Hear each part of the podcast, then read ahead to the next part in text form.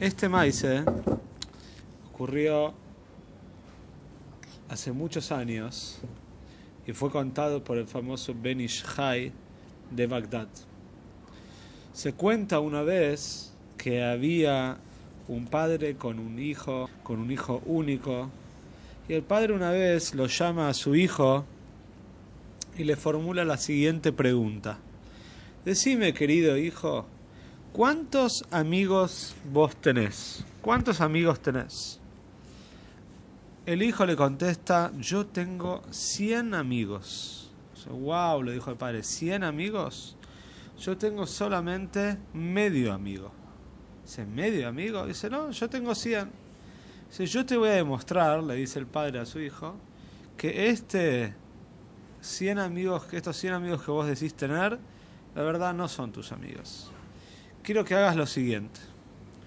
Quiero que vayas al campo, que compres un ternero, que lo mates, que lo cortes y que pongas los pedazos en una bolsa de basura.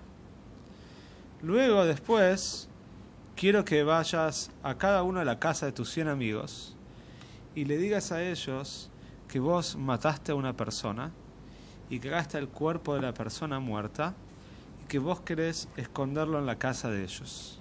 A ver qué opinan, a ver si son tus amigos, si te ayudan y guardan la bolsa. Bueno, el chico efectivamente hizo así, agarró el ternero, lo mató, lo puso dentro de una bolsa, fue cada uno de los 100 amigos, pero ninguno de los 100 supuestos amigos lo quiso ayudar, de ninguna manera. Bueno, entonces volvió el chico todo decepcionado, le dijo al padre, la verdad Tati, tenés razón, ninguno de mis 100 supuestos amigos son mis amigos de verdad. El padre le dijo, mira, yo te voy a demostrar que mi medio amigo por lo menos vale mucho más que tus 100 amigos quiero que vayas con la bolsa a mi medio amigo, le toques el timbre, le expliques la situación y seguro que él te va a ayudar. Así hizo el chico, le tocó el timbre al medio amigo del papá y el medio amigo del papá sin preguntar nada le dijo, seguro, pasá, ¿qué necesitas? El otro le explicó, dijo, sí, vení, guardá acá la bolsa, vamos a hacer un pozo en el jardín, quede tranquilo, no pasa nada. El chico vuelve a la casa del padre impresionado, le dijo, Tati, la verdad no lo puedo creer. Dice, tu medio amigo es buenísimo. Él accedió a ayudarme. Pero no entiendo, ¿por qué solamente lo llamás, lo nombrás medio amigo? Esto es un amigo entero, es un amigo de oro, es buenísimo. El padre dice, no, esto no es un amigo entero. Yo te voy a contar qué es un amigo entero de verdad. Hace muchos años atrás, le cuenta el padre al hijo, vivía, vivían dos amigos que eran íntimos amigos pero ellos todavía no se conocían. Eran amigos por cartas, se habían hecho amigos por carta y todavía no se conocían personalmente uno con el otro. Sucedió que una vez uno de los dos tenía muchísimas ganas de conocer al otro y decidió emprender el viaje hacia la ciudad donde la otra persona vivía para poder conocerlo. Cuando llegó a la casa se conocieron, se pusieron muy alegres, afianzaron muchísimo más la amistad que tenían y este amigo se quedó en la casa de su otro amigo varios, días, varios, ¿sí? varias semanas, hasta que llegó el momento de partir. Cuando llega el momento de partir, uno, este amigo que había venido a visitarlo, se enferma, cae en cama, cae en reposo, no podía levantarse, estaba muy muy mal, y el amigo desesperado le dice, ¿qué te pasa? Y el amigo no reaccionaba. Llamaron a los mejores médicos, Nadie sabía bien el diagnóstico, nadie sabía lo que pasaba, hasta que un médico dijo, yo sé lo que le está pasando a este hombre. Este hombre está enfermo de amor. Él necesita algo, quiere mucho algo, y por eso está así. Hasta que no se lo den, hasta que no consiga lo que él quiere, no va a poder recuperarse. Entonces el amigo cuando escuchó esto fue al, a la cama y le dijo, decime querido amigo, ¿Qué es lo que estás necesitando? ¿Qué estás buscando? Yo sé que vos estás buscando algo, que estás procurando algo y te falta. El amigo con las pocas fuerzas que le quedaban le dijo, sí, es verdad. Cuando yo llegué a esta casa, vi que tenías una chica que te ayudaba con los quehaceres de diarios, te ayudaba con las cosas. Y esta chica es muy pero muy linda y la verdad es que deseo casarme con ella. Por favor, te pido si por favor me puedes dar la mano de esta chica, me quiero casar con ella. El amigo dice, ¿eso era? ¿Eso es lo que estabas buscando? ¿Eso es lo que estabas necesitando? Seguro que sí, no hay ningún problema. Pero, aquí pequeño detalle, esta chica era la prometida, era la novia del dueño de la casa, del amigo. Y el amigo con todo eso accedió, dijo la verdad que por mi amigo, para que se recupere, doy lo que sea. Explicó la situación a la chica y la chica aceptó casarse, en vez de casarse con el prometido original, se casó con el amigo de su prometido.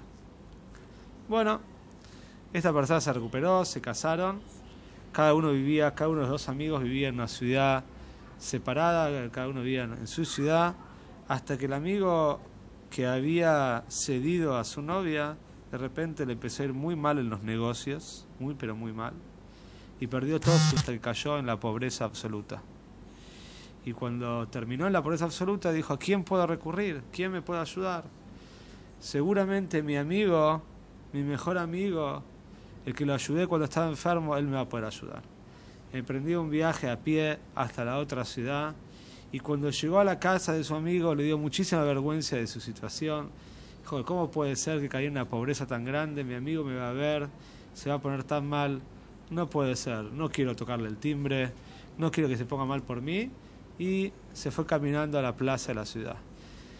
Y ahí, con las pocas fuerzas que le quedaban y con toda la angustia que tenía por todo el dinero y por toda la situación de, que le faltaba y por toda la situación que estaba, entonces dijo, prefiero la muerte que la vida no vale la pena seguir viviendo.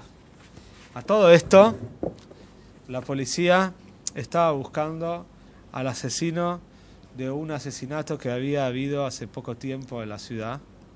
Y la policía estaba por todos lados buscando, procurando al asesino.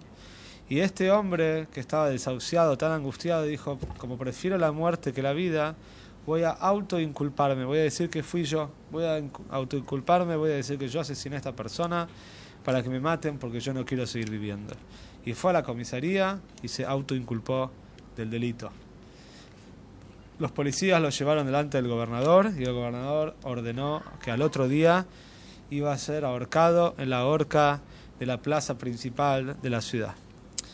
Al otro día llegó el horario estipulado, el horario fijado para el evento, pusieron la horca en la plaza de la ciudad, lo llevaron a este hombre que había dicho que se había autoinculpado del asesinato. Y cuando lo estaban por colgar, ¿quién estaba ahí entre la multitud de gente que había ido a asistir de, este acontecimiento? El amigo. El amigo que él había que él, había, que él, se había casado con la novia de, esta persona que están por matar. Y cuando lo vio dijo, no puede ser, este es mi mejor amigo, me acuerdo de él, no puede ser, no puede ser que él haya matado a alguien, no puede ser. Estoy convencido que no fue así estoy preparado para entregar la vida por él. Por eso levantó la mano y dijo, querido gobernador, quiero avisarles que este hombre no vive acá en la ciudad, este hombre no mató a nadie, el que lo mató fui yo. Yo lo maté y yo quiero estar en su lugar y quiero que me ahorquen a mí. Este hombre es totalmente inocente. El gobernador cuando escuchó esto y vio esto dijo, ah, ¿sos vos? ¿Vos sos el asesino? Está bien, no hay ningún problema, vamos a matarte a vos en vez de matar a este hombre que se autoinculpó. Y así fue que cuando estaban por matar a este hombre, de repente, entre la multitud también estaba el verdadero asesino, el asesino original que había matado de verdad, y dijo, ¿cómo puede ser? Acá hay un hombre primero que se culpó a sí mismo, y era mentira, yo sé que es mentira. Después vino un hombre y lo salvó, y también mintió. Yo soy el verdadero asesino, voy a contar la verdad, no vale la pena que estas dos personas mueran o que esta persona, que una, que una persona muera por mi culpa, y levantó la mano, explicó la situación y al final mataron a la persona sí culpable, el verdadero culpable, y los dos amigos lo dejaron libre. Y este Mai se le contó el padre al chico, le dijo, esto, esto es un verdadero amigo, este es un amigo completo, no es un medio amigo, esto es un verdadero amigo.